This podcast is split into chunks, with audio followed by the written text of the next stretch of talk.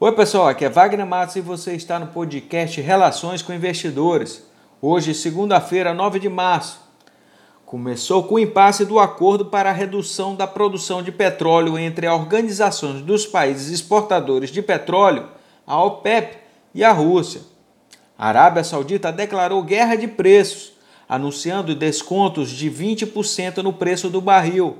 A cotação do petróleo abriu com queda de 30% ocasionando mais pânico no mercado mundial, que já está fragilizado com o coronavírus. As bolsas asiáticas, europeias e americanas registraram uma das maiores quedas diárias.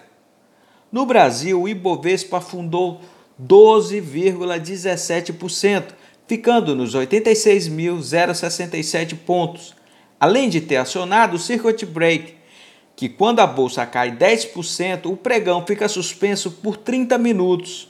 O volume financeiro foi de 44 bilhões de reais. As ações da Petrobras despencaram 30%. E hoje à noite, o presidente americano Donald Trump anunciou cortes em impostos da folha de pagamentos.